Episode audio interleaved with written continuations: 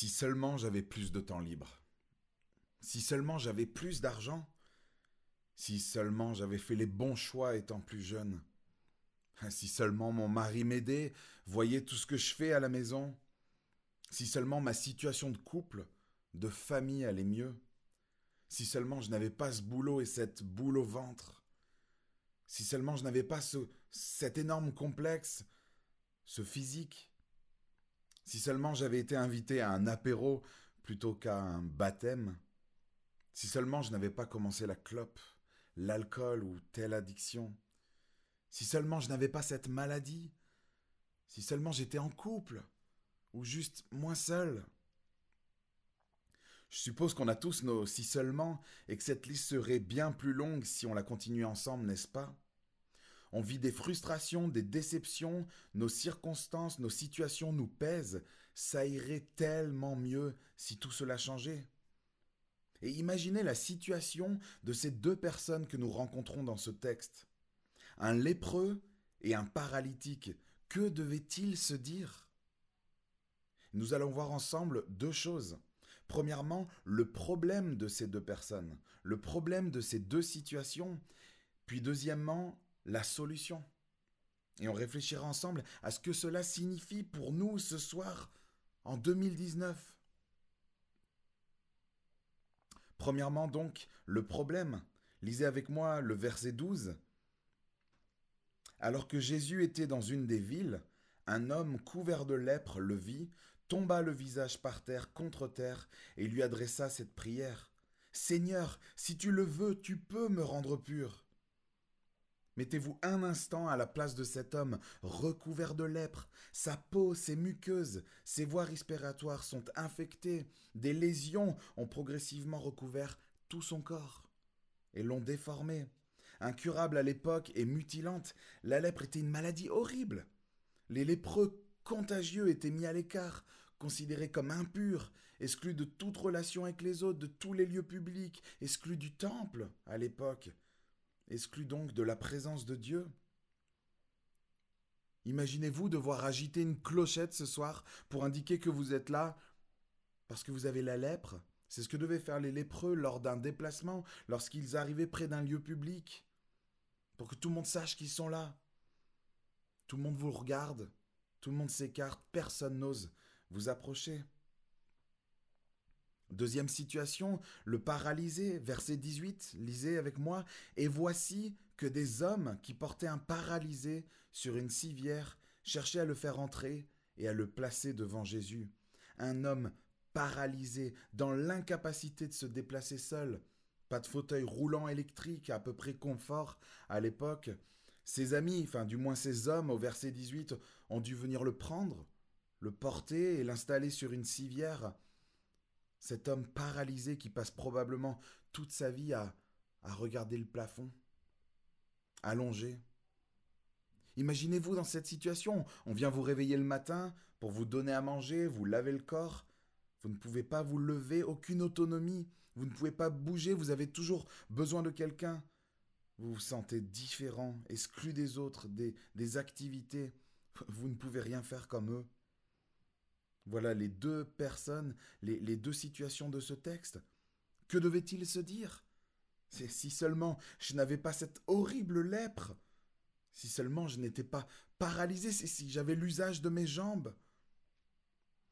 Vos frustrations et vos problèmes sont sans doute différents de, ces deux situations dramatiques, mais ce qui est sûr, c'est que nous connaissons tous des circonstances et des situations dans nos vies que nous aimerions juste voir être changées.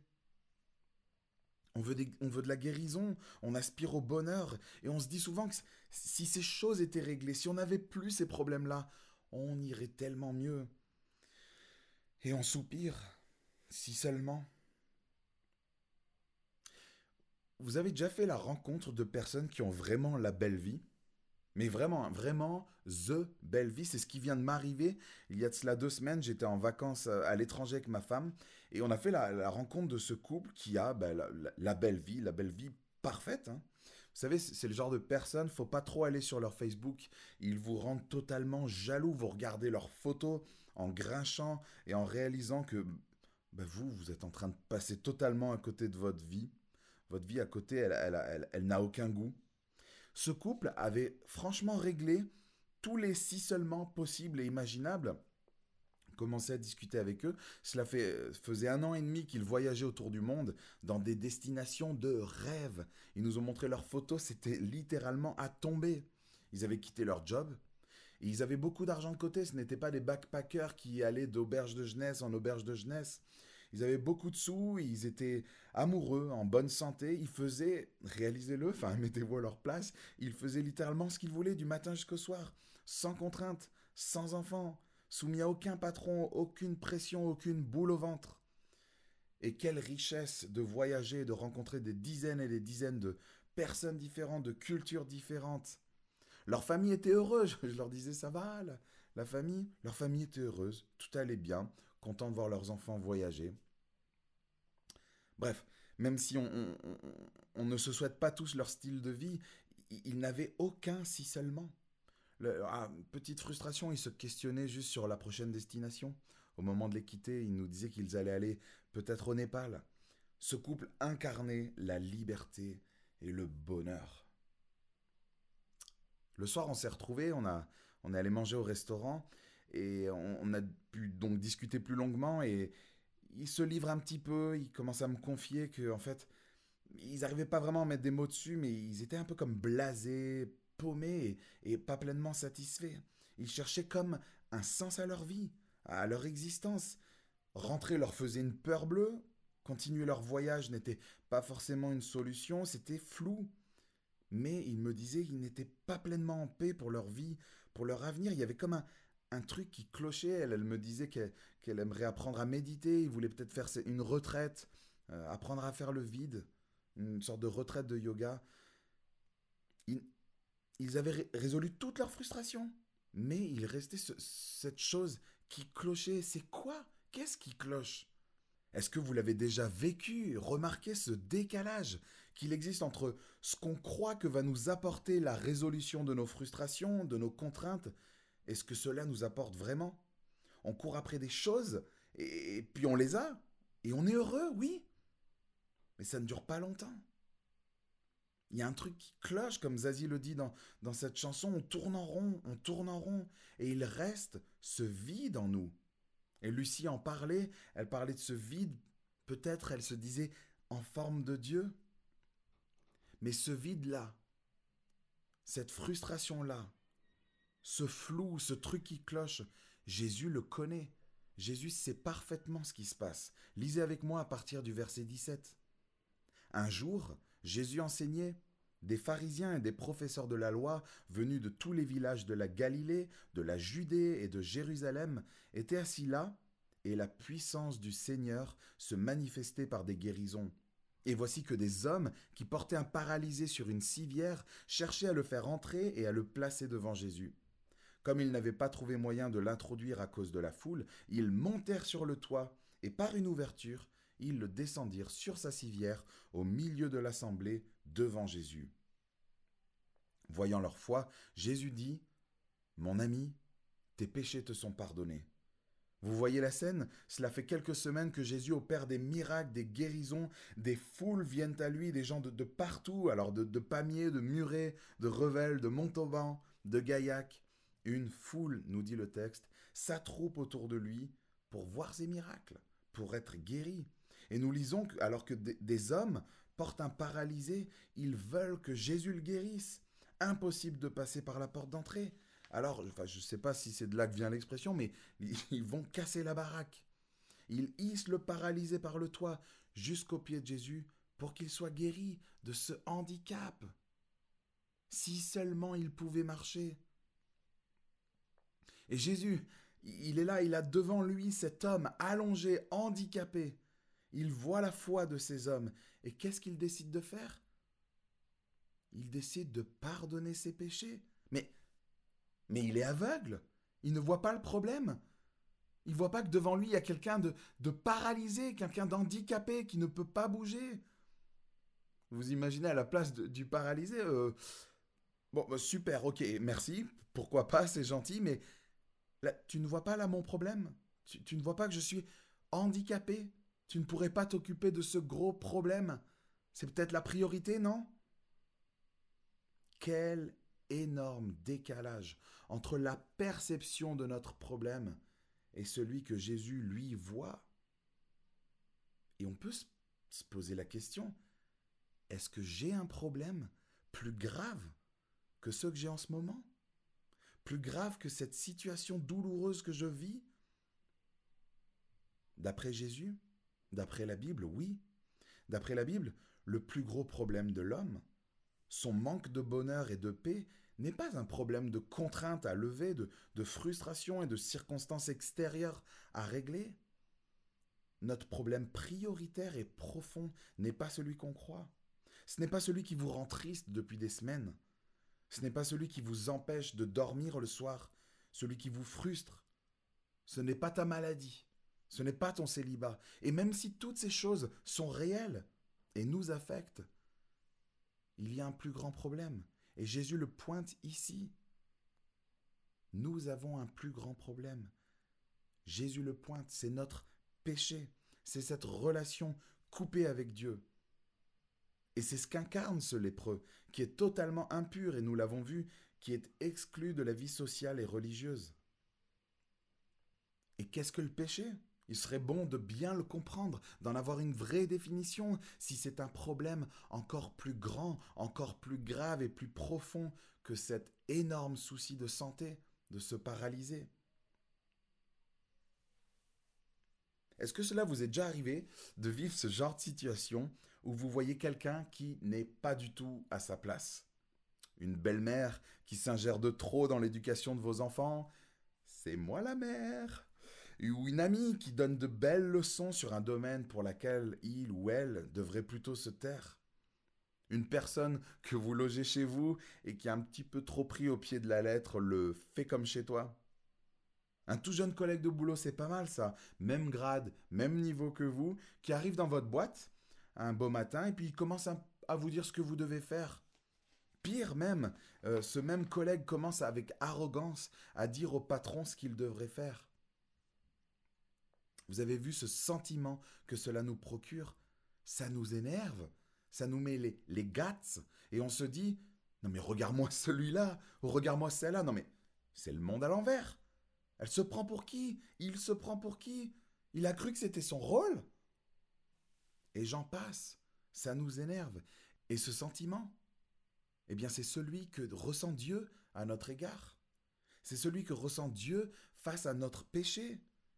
C'est donc ça le péché, c'est de ne pas être à sa place, de ne pas être à sa place de créature, ne pas reconnaître que nous sommes des créatures et que nous avons un créateur. C'est être une peinture avec de belles couleurs, de beaux détails, et se dire il n'y a pas de peintre. C'est notre volonté d'indépendance, c'est cette déclaration d'autonomie, d'indépendance, l'envie d'être les dieux de nos vies, prendre la place de Dieu, ne pas l'écouter, je fais ce que je veux. C'est moi qui détermine ce qui est bien et ce qui est mal. Personne ne doit me dire ce que je dois faire. Nous sommes tous, en fait, comme des petits législateurs qui faisons nos lois et qui même, et on en parlait tout à l'heure, on l'entendait dans un témoignage, souvent nos lois même nous les imposons aux autres. On exige qu'ils fassent comme nous, parce que nous, on sait mieux que les autres on se balade tous en fait avec notre petit livre de loi, notre code de conduite à nous. Nous sommes des petits législateurs. Prenons l'exemple de la fidélité. Alors, je suis en train d'ouvrir euh, quelques, quelques livres que j'ai récupérés. Parlons de la fidélité. Et excusez-moi l'expression, mais pour certains, quelques préliminaires avec quelqu'un d'autre, ce n'est pas vraiment trompé. Pour d'autres, mais ça l'est carrément. Pour certains, embrasser quelqu'un d'autre, ce n'est pas vraiment tromper. Et pour d'autres, mais ça l'est complètement. Pour certains, draguer, tester, jouer avec les limites, juste voir si on peut plaire, ce n'est pas tromper. Et pour d'autres, ça l'est entièrement. Tournons la page dans nos livres, prenons l'exemple du vol, de l'intégrité. Une grande surface comme Carrefour, ce n'est pas vraiment du vol. Vous savez, quand, on oublie le lait sous le caddie, ou bon, c'est mieux le pack de bière, non? On, est gagnant. Euh, mais on le ramène ou pas? L'un dira oui, et l'autre dira non mais Carrefour quand même, ils ont de l'argent plein les poches, c'est pas vraiment du vol, enfin pas envers eux. Et quand quelqu'un nous vole notre portefeuille, est-ce qu'il faut qu'il nous le ramène ou pas? Tricher avec les impôts? Ce n'est pas vraiment de la triche. Pour l'un oui, et pour l'autre non. Et c'est pareil avec tous les domaines de notre vie. Au lieu de suivre et d'obéir à Dieu, celui qui est parfaitement saint, juste et bon, on fait notre sauce. Et c'est cette désobéissance qui se traduit ensuite par toutes sortes de paroles, de pensées et d'actes qui déplaisent à Dieu, qui font du mal aux autres et qui nous font du mal à nous. Oh, s'il existe vraiment, il verra bien que dans le fond, je ne suis pas si mauvais que ça, que j'ai essayé de faire le bien. Ton Dieu, il me sauvera, non? Et le hic avec cette façon de penser, c'est qu'on oublie que Dieu est parfaitement saint. Stéphane parlait du poison tout à l'heure. Il a raison, qu'il y ait beaucoup de, poison dans votre smoothie ou seulement quelques gouttes, il est gâché, il est imbuvable. Nous sommes tous concernés par le péché et nous sommes donc tous coupables devant lui. Vous y avez déjà pensé? Quelle devrait être la réaction du Dieu créateur, parfaitement saint, parfaitement juste devant sa créature, qui l'ignore, qui l'insulte, qui le tourne au ridicule? Quelle réaction devrait avoir celui qui déteste le mal devant le déclin moral de l'homme, qui trompe, qui ment, qui viole, qui vole, qui tue, qui manipule, qui casse, qui insulte, qui tire à bout portant au flashball, ou inversement qui, lance des caillasses, des cocktails Molotov, qui exploite, qui profite des autres. Quelle devrait être la réaction de Dieu face à tout cela? Et quand on réalise qu'en plus, il a accès à toutes les pensées des hommes. Quelle est votre réaction à vous, personnellement, quand vous êtes devant vos écrans ou quand ces choses-là vous arrivent? Quelle devrait être sa réaction à lui? La Bible nous répond, et elle nous dit que c'est une juste colère, un juste jugement, et nous sommes censés être d'accord avec cela d'accord avec le fait que ce mal ne peut pas rester impuni. Mais Jésus-Christ, nous allons le voir dans cette deuxième partie, il veut et surtout il peut nous sauver de cette colère. Il peut nous sauver de ce problème prioritaire, profond et vital en nous pardonnant nos péchés. La solution. Verset 12. Lisez avec moi. Alors que Jésus était dans une des villes, un homme couvert de lèpre le vit, tomba le visage contre terre et lui adressa cette prière. Seigneur, si tu le veux, tu peux me rendre pur. Jésus tendit la main, le toucha et dit, Je le veux, sois pur. Aussitôt la lèpre le quitta. Cet homme, conscient que Jésus peut le rendre pur, ne lui dit pas si tu peux, mais si tu le veux, il s'en remet à la volonté de Jésus, car il sait qu'il peut le sortir de sa situation. Et Jésus, mais bien sûr, bien sûr qu'il le veut, lisez les pages précédentes. Il ne cesse de faire du bien et de guérir toutes ces foules de personnes qui viennent à lui. Je vous mets au défi. Il y a au, fond de la pièce des Bibles en libre service, je vous mets au défi de lire les évangiles au moins une fois dans votre vie. Et dites-moi, revenez me voir, euh, on peut parler ensemble, ça me ferait tellement plaisir. Dites-moi, après votre lecture, si Jésus est un illuminé, un fou, un manipulateur. Vous allez lire et voir l'amour de Jésus, sa compassion, lui qui veut le bien des hommes, lui qui veut délivrer, enlever nos fardeaux, son pouvoir, sa puissance, son autorité. Il la met au service du bien. Je vous mets au défi. Continuons, verset 14. Puis Jésus lui ordonna de n'en parler à personne.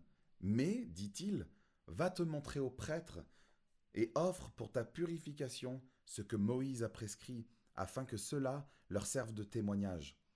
Les, prêtres à l'époque avaient ce rôle d'authentifier les guérisons et de réhabiliter les personnes dans la vie sociale. Jésus lui demande donc de suivre le protocole, de suivre euh, les règles, les lois, et d'aller donc montrer sa guérison, et que cela puisse servir de témoignage aux prêtres. Mais qui est cet homme? Qui est cet homme que nos baptisés ce soir témoignent avoir rencontré? Qui est cet homme qui, au lieu d'être contaminé en touchant un lépreux, le purifie et le libère? Qui est cet homme qui veut autant de bien aux laissés pour compte, aux exclus, à ceux que personne n'ose même approcher? Savez-vous réellement qui est Jésus-Christ? C'est la question que se posent les hauts placés et les spécialistes de la loi au verset 21, juste après que Jésus ait proclamé le pardon des péchés de cet homme paralysé. Lisez avec moi, à la surprise de tous, verset 21. Les spécialistes de la loi et les pharisiens se mirent à raisonner et à dire Qui est cet homme qui, qui profère pardon, des blasphèmes? Qui peut pardonner les péchés si ce n'est Dieu seul? Est-ce qu'il est à sa place, Jésus? Pour, qui est-ce qu'il se prend? Voilà les questions proférées par ces hommes. Et Jésus leur répond. Verset 22. Jésus connaissait leurs pensées. Il prit la parole et leur dit Pourquoi raisonnez-vous ainsi dans vos cœurs? Qu'est-ce qui est le plus facile à dire? Tes péchés te sont pardonnés? Ou Lève-toi et marche? Afin que vous sachiez que le Fils de l'homme a sur la terre le pouvoir de pardonner les péchés, je te l'ordonne, dit-il au paralysé. Lève-toi, prends ta civière et rentre chez toi. Celui-ci se leva immédiatement, en leur présence, prit la civière sur laquelle il était couché, et rentra chez lui en rendant gloire à Dieu. C'est facile de parler et de dire tes péchés te sont pardonnés. On pourrait tous le dire, tes péchés te sont pardonnés. Ça ne peut pas se vérifier visuellement, c'est facile. On ne croit que ce qu'on voit, n'est-ce pas? Est-ce que les baptisés sont dans un délire? Est-ce que celui qui, leur a pardonné leurs péchés parle en l'air? Ou est-ce qu'il a la capacité de le faire? Et s'il a la capacité, on, on aimerait bien le voir. Prouve-le. Et la preuve est au verset 24. Afin que vous sachiez que le Fils de l'homme a sur la terre le pouvoir de pardonner les péchés. Je te l'ordonne, dit-il au paralysé. Lève-toi, prends ta civière et rentre chez toi. De la même manière qu'il a prononcé Tes péchés te sont pardonnés, Jésus prononce Lève-toi. Il agit et montre qu'il a autorité sur ce qui est visible et extérieur, sur cet handicap, pour prouver qu'il peut agir et qu'il a autorité sur le non visible, sur ce qui est intérieur. Ce n'est que Dieu seul qui peut pardonner les péchés, se dit son entourage. En effet, ce n'est que Dieu seul, et Jésus démontre ici que son autorité est celle de Dieu. Il est tout simplement en train d'affirmer, de démontrer qu'il est Dieu. Jésus-Christ est Dieu. Pourquoi est-ce qu'il peut pardonner nos péchés? Pourquoi est-ce qu'il a pu pardonner mes péchés? Pourquoi est-ce qu'il peut pardonner les tiens? Eh bien à cause du message central de la Bible, à cause de la bonne nouvelle de Jésus-Christ. Dieu est venu sur terre en la personne de Jésus-Christ vivre la vie parfaite que nous sommes incapables de vivre. Il est venu mourir de la mort, du jugement que nous méritions. Il a pris nos fautes, notre culpabilité et notre punition sur lui en mourant sur une croix. Et il n'est pas resté sur cette croix. Il est ressuscité, il est plus fort que la mort, plus fort donc que le péché. Il peut donc régler ton plus grand problème. Il peut donc régler le plus grand problème de l'homme, parce qu'il l'a pris sur lui. Il a pris sur lui le plus grand problème de l'homme, son péché. Et c'est ce que nous appelons un, cadeau immérité, la grâce. Voilà une définition de la grâce. Quelle est la condition? Qu'est-ce qui s'est passé pour les baptisés Comment ont-ils pu recevoir ce pardon? Ont-ils fait une prière magique? La réponse est dans le texte, encore une fois, dans la parole de Dieu. Au verset 12, que dit le lépreux? Seigneur, si tu le veux, tu peux me rendre pur. Ce lépreux a la foi, la foi que Jésus peut le rendre pur. Verset 20. Voyant leur foi, Jésus dit, Mon ami, tes péchés te sont pardonnés. Quelle est la condition? C'est d'avoir la foi. La foi en la capacité de Jésus à pouvoir agir et nous pardonner.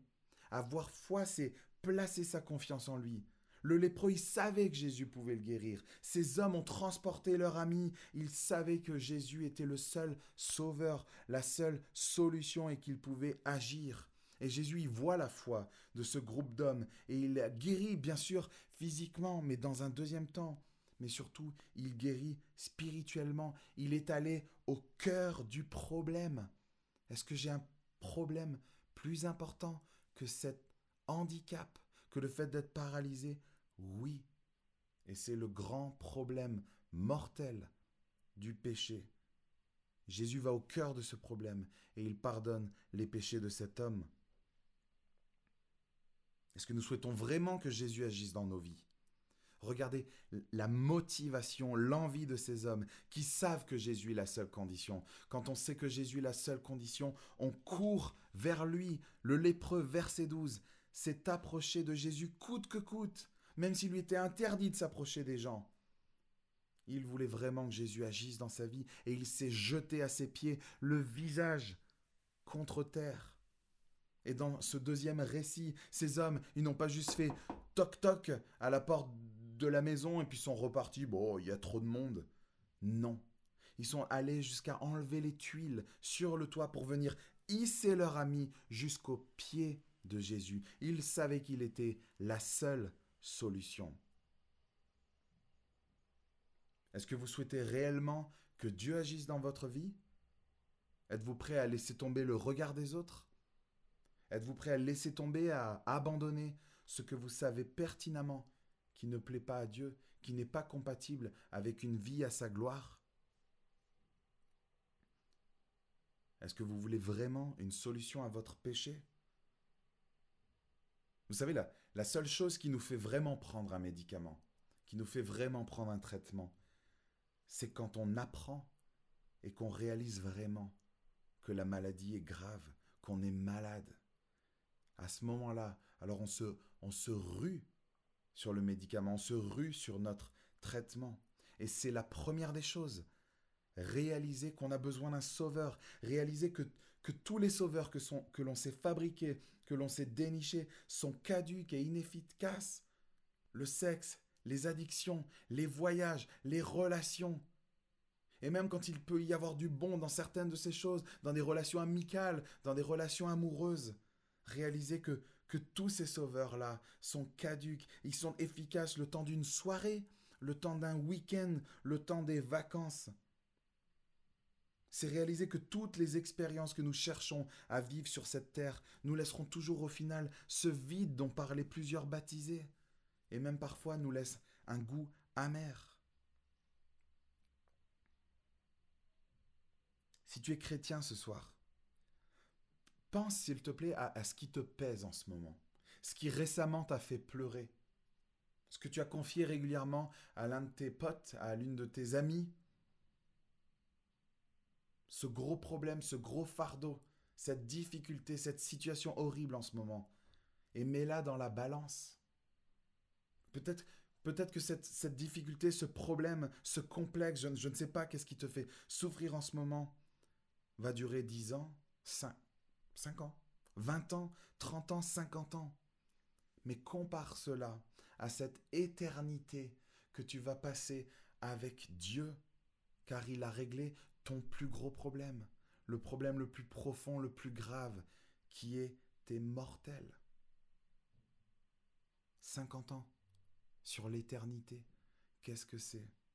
Réjouissons-nous que Dieu ait réglé, ait pris l'initiative de régler notre plus grand problème, plus grave qu'un handicap, plus grave que ce qui te pèse tant en ce moment. Que faire donc pour être pardonné? Il n'y a que deux choses à retenir.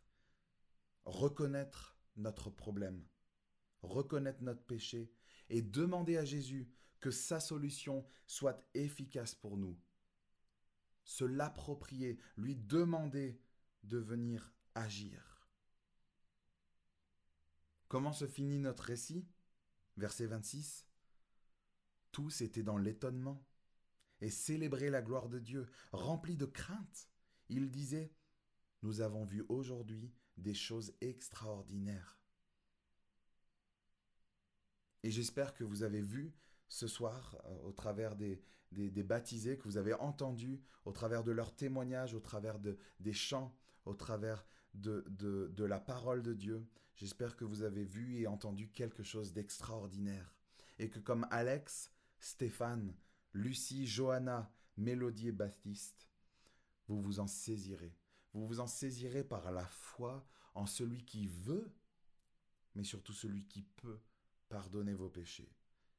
Pourquoi? Parce qu'il a donné sa vie pour vous. Si seulement vous pouviez goûter cette joie et cette paix, j'aimerais prier.